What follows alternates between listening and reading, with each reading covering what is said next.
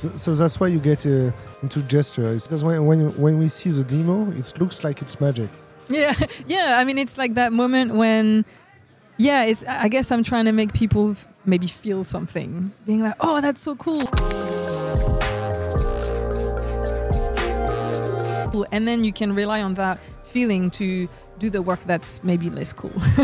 but it's like remembering, like, oh, I know that if I learn all of these things, I'll be able to make that. And that, that to me, that's I always start with an idea when I learn something, and uh, that's why when I built my Air Street Fighter project, I started thinking, I, I know, I'm wondering if I can do this, and that led me to like spend many many hours trying to figure it out. And when I when I got it, when it worked, oh, I had this rush of adrenaline.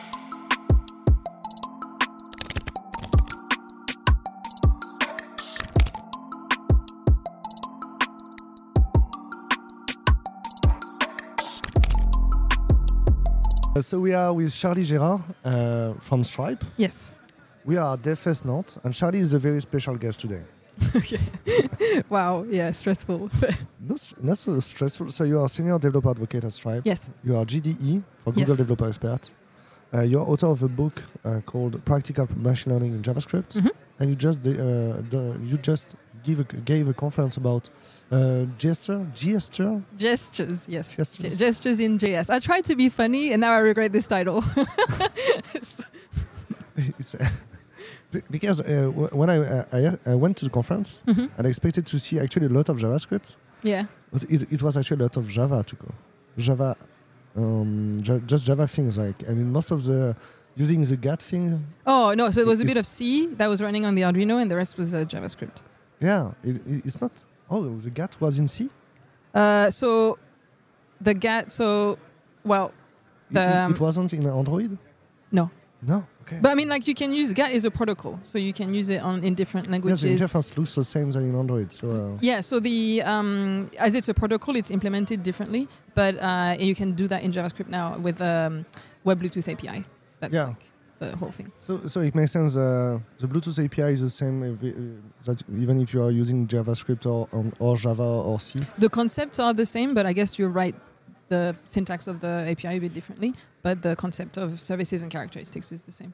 Actually, it was looking so much the same. I thought it was Java. So here you go. Maybe if uh, people just know Java now, they can just uh, you know it's not that much effort to move to JavaScript. If you have understood. I mean, maybe that's why they actually build the API that way, so that people who already have knowledge would wouldn't be too, um, you know, kind of surprised by using it in JavaScript. We'll get back to this to Okay. the, in the second part, but it, it was uh, very technical actually. So even Oh, well. for me, who uh, wasn't in the subject right now, it's, uh, yeah. Well, thank you. a- I it was a tough introduction. Um, but first, uh, in the first part of the interview, I want to talk about you and uh, your career path. Mhm. Um, what did you want to do as a child? Did you want to be a developer, or at which point did you want to, to move to software? Yeah, so um, I remember wanting to be uh, an English teacher. I mean, as a child, I think I was a teenager, I was still a child. But um, I loved, I had a, an English teacher that I really liked, and I think sometimes that's why I think your teachers kind of influence what you want to do.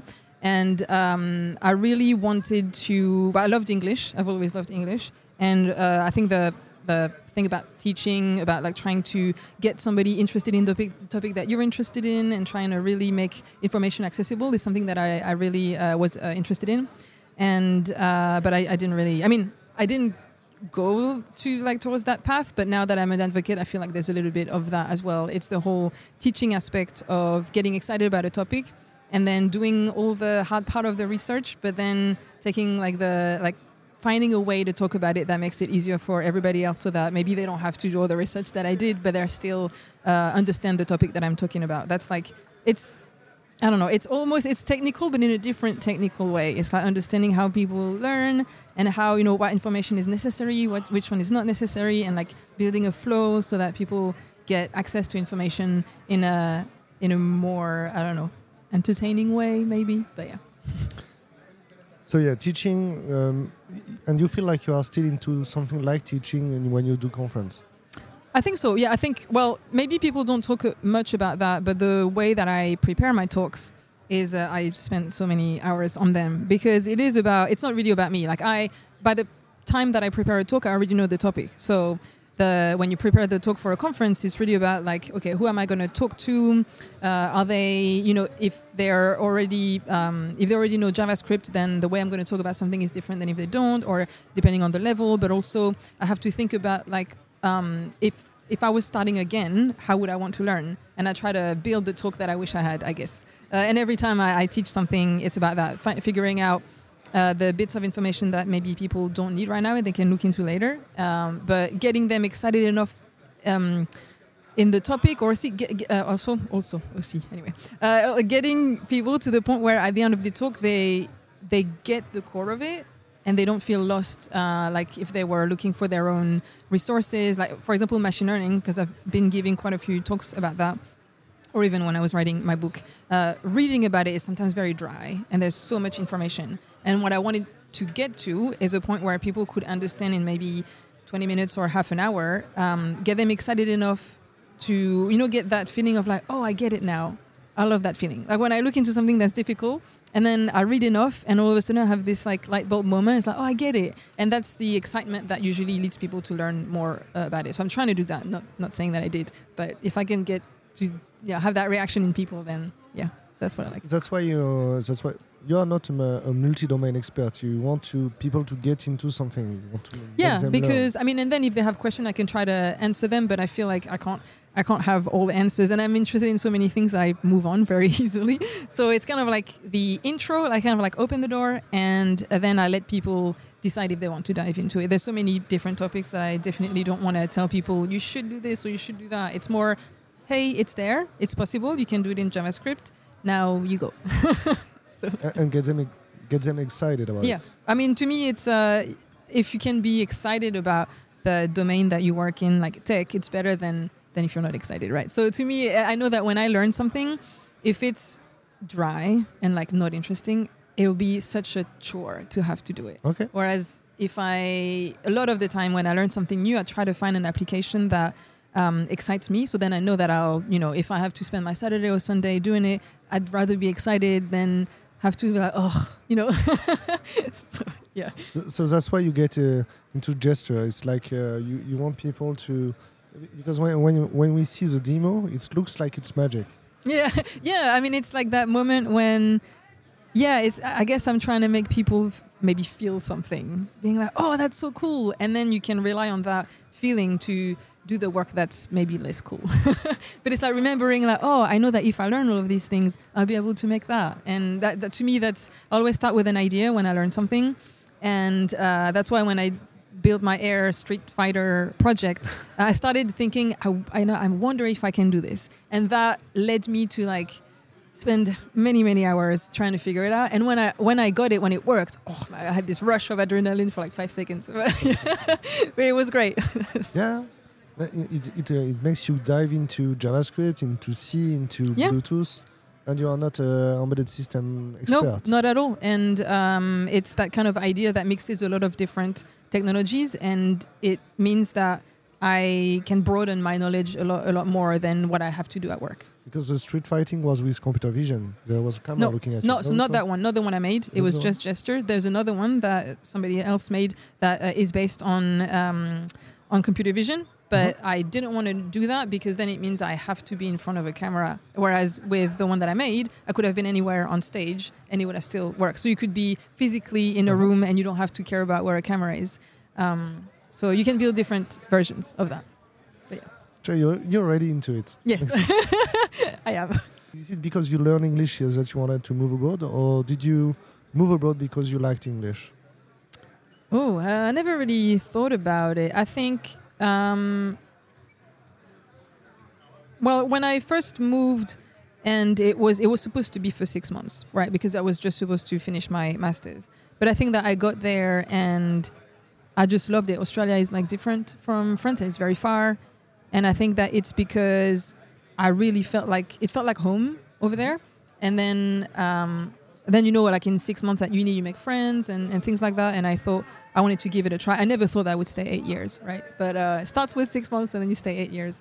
Um, and then I just got this kind of interest in understanding different cultures and, and seeing how things work outside of France or outside of Europe. So I, it made it easier that I was that I already loved English because it it meant that it wasn't too hard for me to get used to it. Um, but I think I don't know if I would have done it if I didn't love English or if I wasn't that comfortable at the time. But when you're immersed in English, you have to do it anyway. Would you say you have a Aussie accent? So I don't know. To me, I have no accent at all. But um, but people tell me that I have a mix of British and Australian. So there's some words that I probably learned over there that I'm saying with their accent.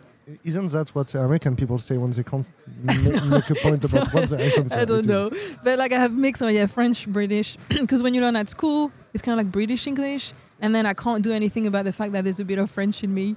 And I think Australian, um, there's some words that I say that people tell me uh, I, it sounds Australian, probably because I learned them over there. So I learned with their accent. I don't sound uh, American, not yet, but yeah.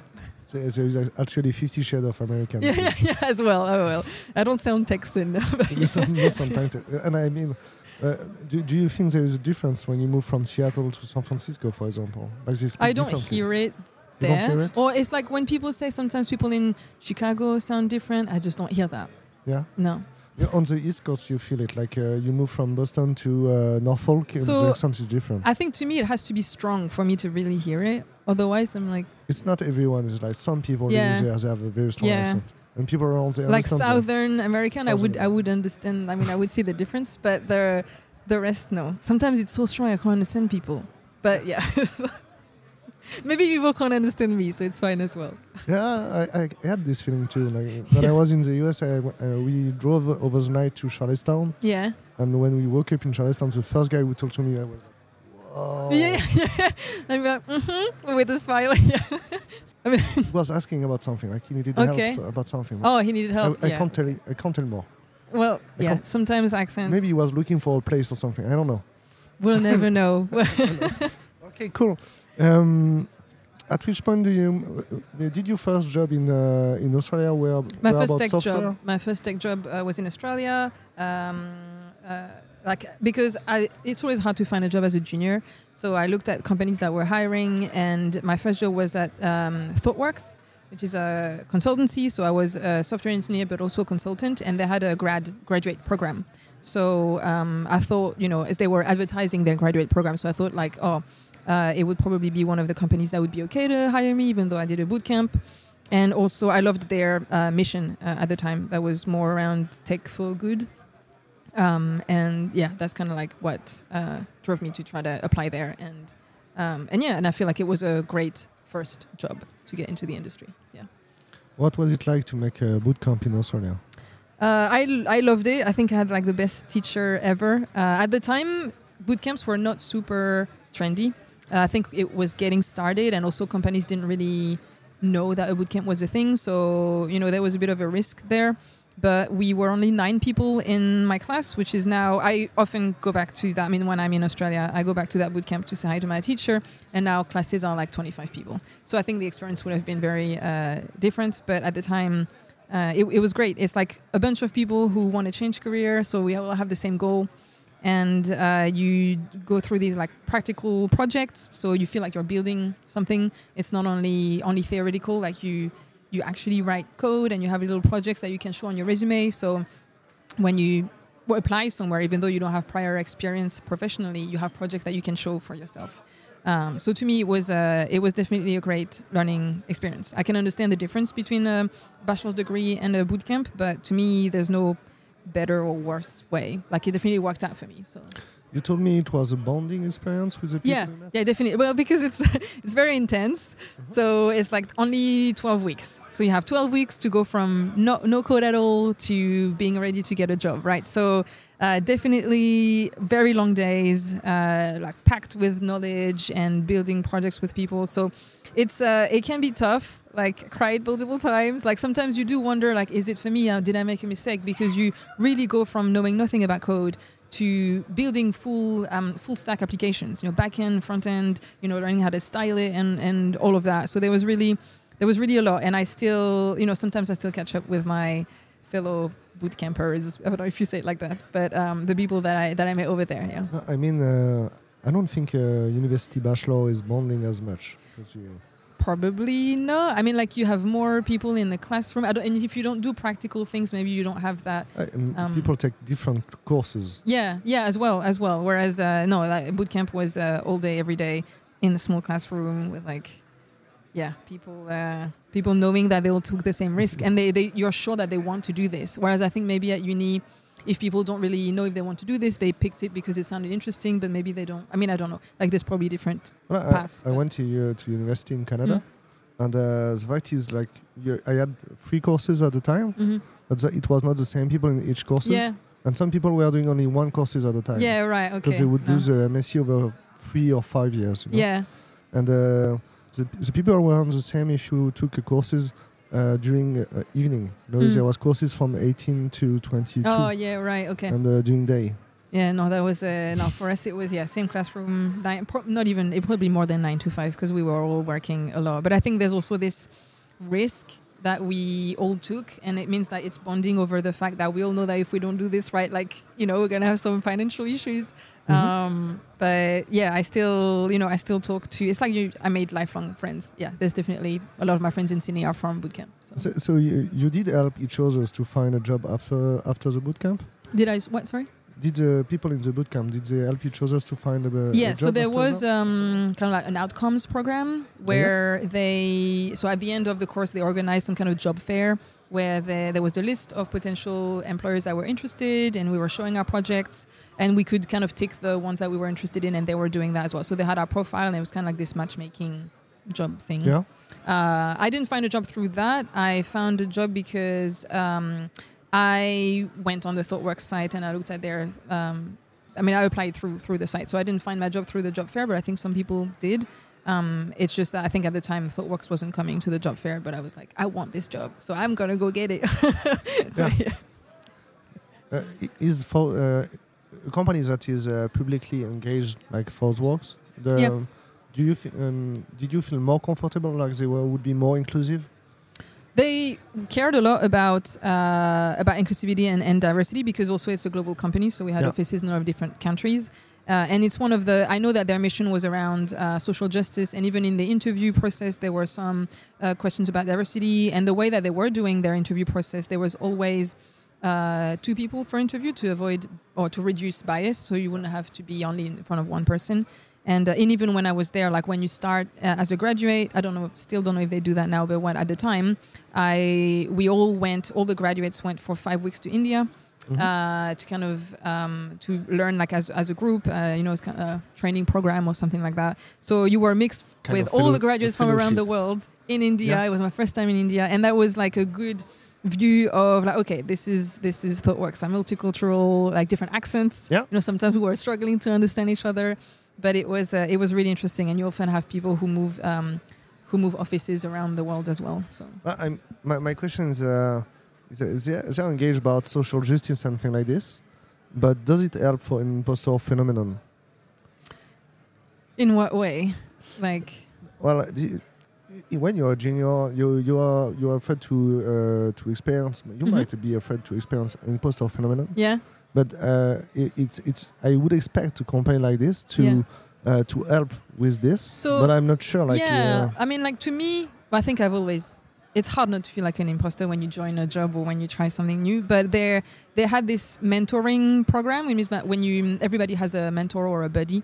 So, and I had somebody who was really good, and I still I still talk to him. Um, you know, he's still a friend, and he made me very comfortable. And you, the, the way that they used to work as well is we were pairing all day. So that was always that wasn't always my favorite because it's exhausting to me. But in having sitting with that person and having them um, you know they teach you things about a code base or about a programming language so you really felt like you were you were not left on your own to figure everything out uh, you had you know every there was always a few grads hired at the time so you could bond over the grad experience but there was also you're always in a team with very very nice people very smart like there was no ego or no nobody trying to be like better or anything and the, the vibe was always very uh, welcoming. Like that's why to me, I think as a first experience in the industry, it was it was great. It really set the bar quite high, and then I just yeah, then I left. okay, cool. what was it like when you you were you started looking for a job in the US? So I so when I applied for Netlify, I was actually still in Australia, but I was Mhm. telling them, "Oh, I'm looking to move somewhere else for a little bit." And um, so Netlify was a startup when I joined. It was about 70 people, so it was quite small. And uh, the well, the interview process was kind of the same as um, as the one in, in other companies. So you know, it has it's always a bit hard to interview, but I didn't feel like it was you know super difficult. You know, coding challenge and then discussions about uh, about culture fit and things like that. So I didn't struggle too much, and you know I feel lucky because a lot of the times I hear uh, people who like, especially people who are just entering the industry now who are struggling to find their first job. So not if I wasn't my first job, but I didn't feel like in terms of getting a job in the US or somewhere else, I haven't seen a difference. Uh, but Uh, how is it welcome to to have done a, a boot camp now to find a job in the US?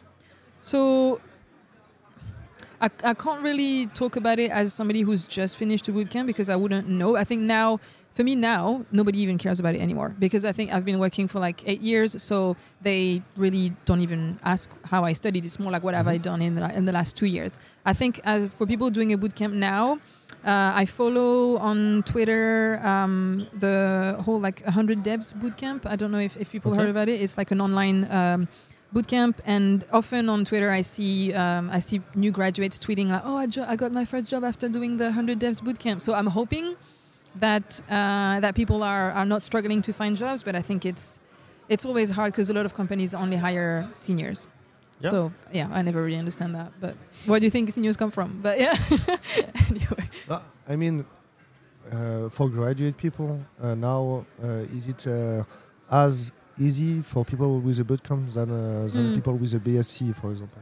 I would hope so. I think a lot of companies now, well, there's a lot of demand as well. So I'm hoping that that means that that companies are less, you know, into only uh, doing like only people from a, a bachelor's degree. But also, I feel like from a bootcamp, you have things you can show that you have built uh, that are, you know, points that you know if somebody somebody shows you in front of you something that they built you can look at their coding skills. Whereas a degree you can maybe talk about it. I don't know if you build as many projects um, but I, I would hope that it's kind of the same.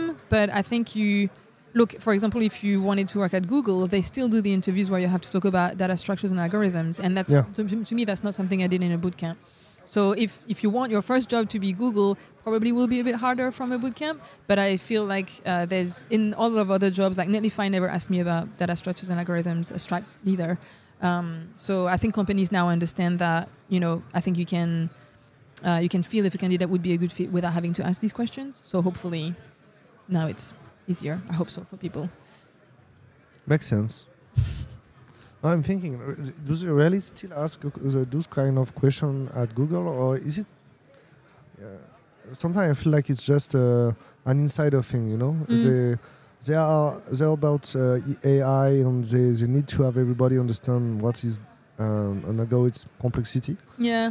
So I. I interviewed at Google when I still was still in Sydney because I was interested in one of the role that they had, and uh, I didn't make it through the first step because they asked me questions about algorithms and data structures, and I wasn't ready. I mean, I had studied a little bit, but they asked me questions that I didn't study. so it's like they. I think that for the job, I don't think I would have needed that. Also, uh, I saw recently there was a, an article about somebody who got uh, who got a job at Google Yeah. after applying something like 50 times. And, well, uh, I'm not. I don't. I don't work at Google that bad. uh, and and, like and no. so- somebody I know who, uh, who is like uh, an expert in his domain uh, told I, I, I was uh, I, I got the job at only uh, it was only the tw- uh, second time I did Mm. the apply application. yeah. I feel like everybody needs to apply is a lot to get. well to, to me I, well i know that um, i mean maybe the next time i would get it like i'm not i'm not trying right now but um, i've heard a lot that you you know people don't get it the first time or i have a friend who is now at google in sydney and he told me that he studied for six months before he actually applied so and he's like very smart and he he still felt like he had to study um, for six months so i feel like now i'm a bit more aware of what they would want in the interview if i wanted to reapply but also i probably wouldn't have used that in the job like it was something I, the role I was interested in. The, they wanted somebody to work on the uh, accessibility tabs of the Chrome DevTools, and that sounded like super interesting to me. And I don't know if I would use every day, like uh, merge sort. I mean, yeah, maybe, maybe. Uh, in a in an interview process with Google, I did the um, the graph thing, the graph solving Yeah. thing for developer advocate position. oh, okay. Well, well, I won't be an advocate there.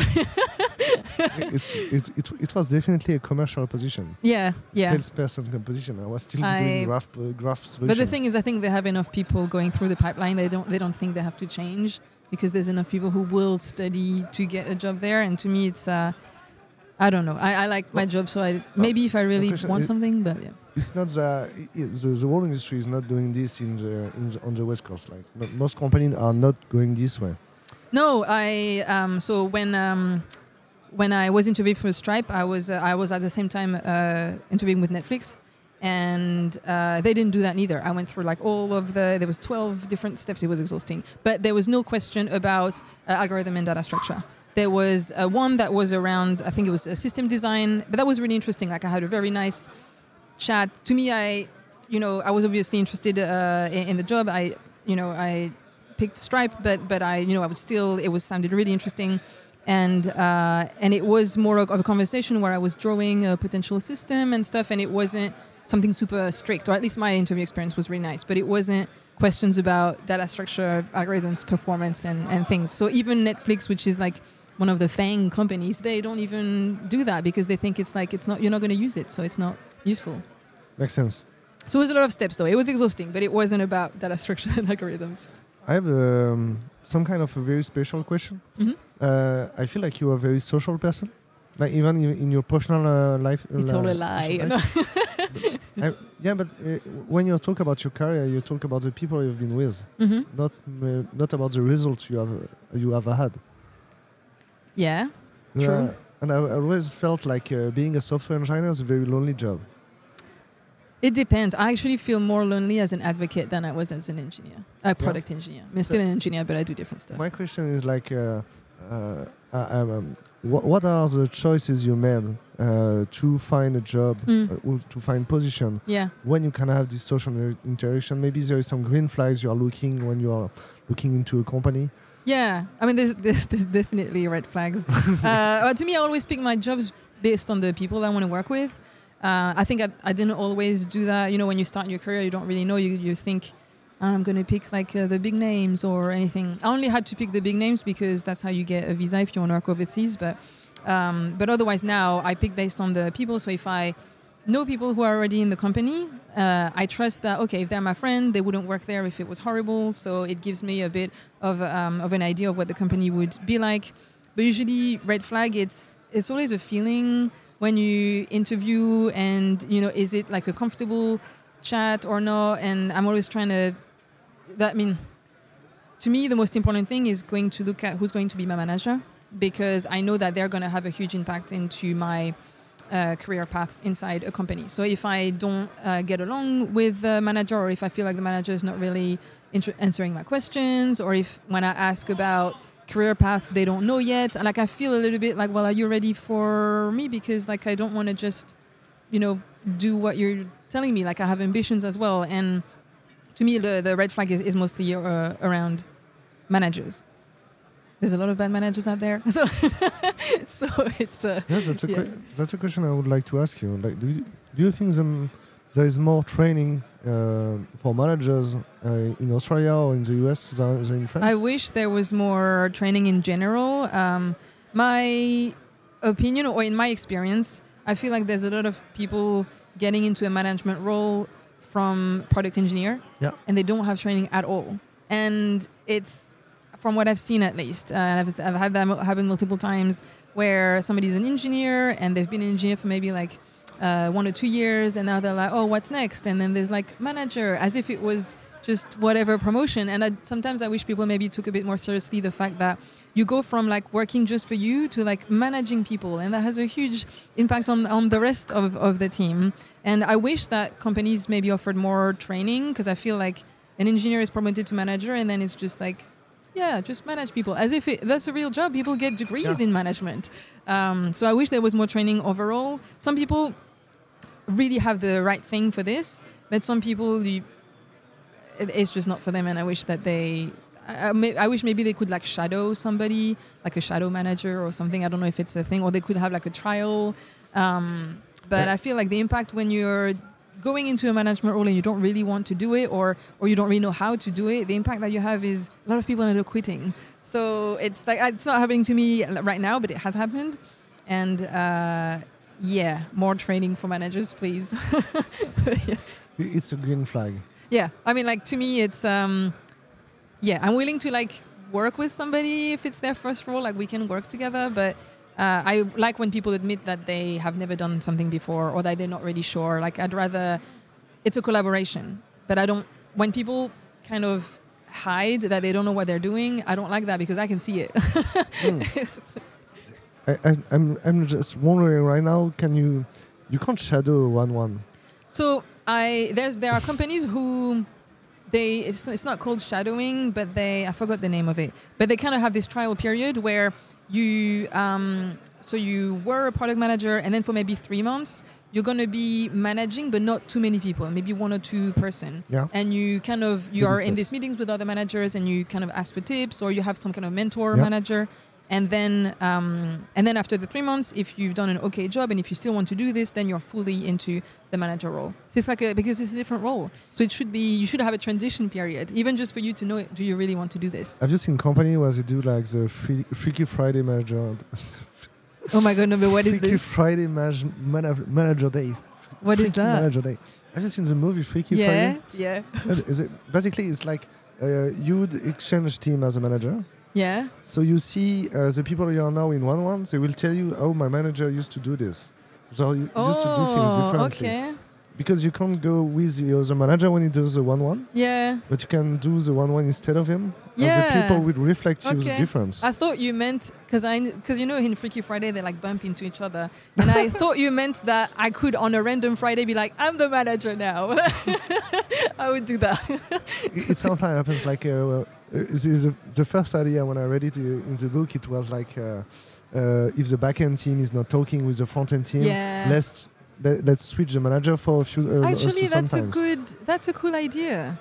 I mean, but that would maybe fix some issues because then yeah you end up in your own little bubble and. Uh, and Uh-huh. giving feedback to manager, I've never seen that happen. I mean, maybe it's a bit, but I wish there was more feedback in both directions. But Do you want to be a manager later in your career? No, I don't think I could because it's just no. I just I would miss coding, and also when you're a manager, you have a lot to deal with, like more the business side and like leadership, and I just want to build things. I think there's I, I don't really like politics inside a company, and I don't want to have to you know explain to somebody why I can't give them a promotion even if I think they deserve it. Like that kind of stuff, I don't want to. It You would break my heart. I'd be like, I just I like coding. Okay, cool. uh, do, do you want to have a last word? Like, do you have a, a tips for people who are watching We Love Devs and want to be happy in IT? Oh, being happy in IT. I mean, to me, as I said before, like it's all about the people. I know that we spend our day in front of the computer, but at the end of the day, um, you know, you never really get to write the best code ever. Uh, you never really get to learn all of the tech things, but the people that you meet will have a huge impact on your not only your at the time that you're having at a certain company, but then the people that you meet can also find you uh, like help you find jobs later in in other places, and the people that you meet at conferences can also give you a real opinion about where they work and and help you get a job somewhere else. So to me, it's, it's always about the people. It's the people that you remember when you leave a company. You don't remember the code you wrote, and it doesn't matter as well. So I mean, like I like what I do, but but in the end, it's um, the the jobs that I've that I found are because I wanted to work with certain people, and that's where you really learn with like an exchange of knowledge or even different cultures. And um, so you know, if you can. Uh, you know, in interview processes, if you can really get a sense of who you want to work with, not not always what you want to work on. Uh, to me, that's how I do my whole career path. The, the, the definition of the, of the people you want to work with is something that you built in the first year of your career. It changed over time. changed over yes, time. Uh, but because to me, I really want people I'm comfortable with, Mhm. and not everybody's really good at that. So it's not really like I don't look for oh I want to work with a person who knows technology X. It's more uh, like can I have a joke with you, or you know how is the vibe? Like do I feel like I can give you feedback? For example, can I be vulnerable? Can I you know if I think you did something wrong, do I feel like you're gonna react in like a an okay way and you're going to maybe like apologize or is there going to be this like weird um, you know vibe are we really going to be having fun with each other? Because um, you know, if you can make work fun that's better. Like you want to wake up and actually do the do the work. Because i think every job is going to be hard at one point or another and you can you rely on your team after that. If you're pressured to deliver faster or if you work on project you don't like at the end of the day it's you will bond with the people that you work with. And um, to me, there's always something to learn by working with different people. And uh, yeah, so it's more like personality type more than where they come from or what they know. That, yeah, whatever. okay, cool. so yeah. Thanks a lot, Charlie. Thanks uh, for having me. Thanks for watching.